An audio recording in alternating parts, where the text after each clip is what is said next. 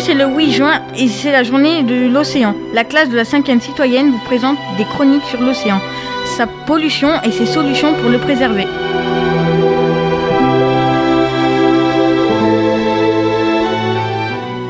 Au total, on estime que 1,8 billion, soit 1800 milliards de morceaux plastiques flottent dans le continent plastique.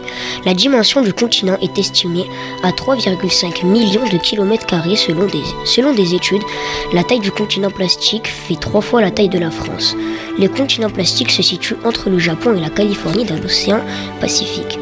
Le plastique du continent empoisonne les animaux marins et bouleverse la chaîne alimentaire. Le continent plastique comporte 35 milliards de bouteilles plastiques, 500 milliards de sacs plastiques. 250 espèces ont ingéré du plastique, soit plus d'un million d'oiseaux marins meurent chaque année. Et 100 000 mammifères par an, par exemple.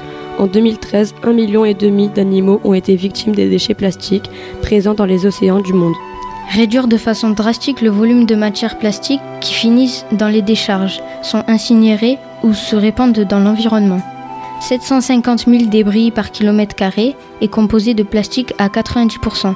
80% des déchets proviennent de la Terre via les fleuves.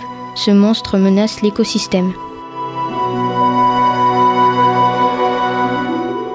Cette chronique vous a été proposée par les élèves de la 5e de la classe citoyenneté du collège de la Vallée Verte de Vauvert dans le cadre d'un projet autour de la protection des océans.